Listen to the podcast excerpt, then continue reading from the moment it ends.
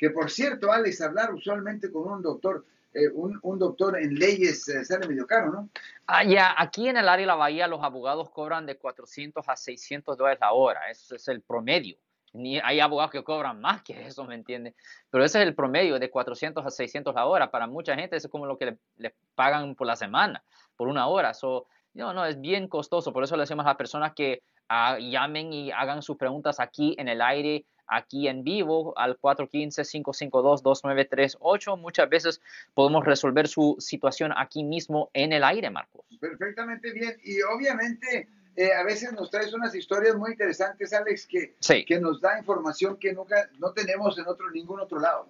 Sí, no, definitivamente, porque lo, el tema de defensa criminal, Marcos, es un tema muy controversial, es bien controversial, porque la gente piensa, oh, él representa a, las personas que son criminales, a las personas que cometen delitos. Sí, es verdad, sí, nosotros lo hacemos, pero tiene que estar consciente de que esto es una necesidad de nuestra sociedad, uh, porque a la misma vez tiene que pensar que hay mucha gente que son inocentes, que han cometido faltas, y aunque sean culpables, no son necesariamente personas malas, pero son personas que han hecho ciertos errores. Estas cosas pasan, uh, pues bien poca gente es... Uh, libre de pecado, como dicen. Si les gustó este video, suscríbanse a este canal, aprieten el botón para suscribirse y si quieren notificación de otros videos en el futuro, toquen la campana para obtener notificaciones.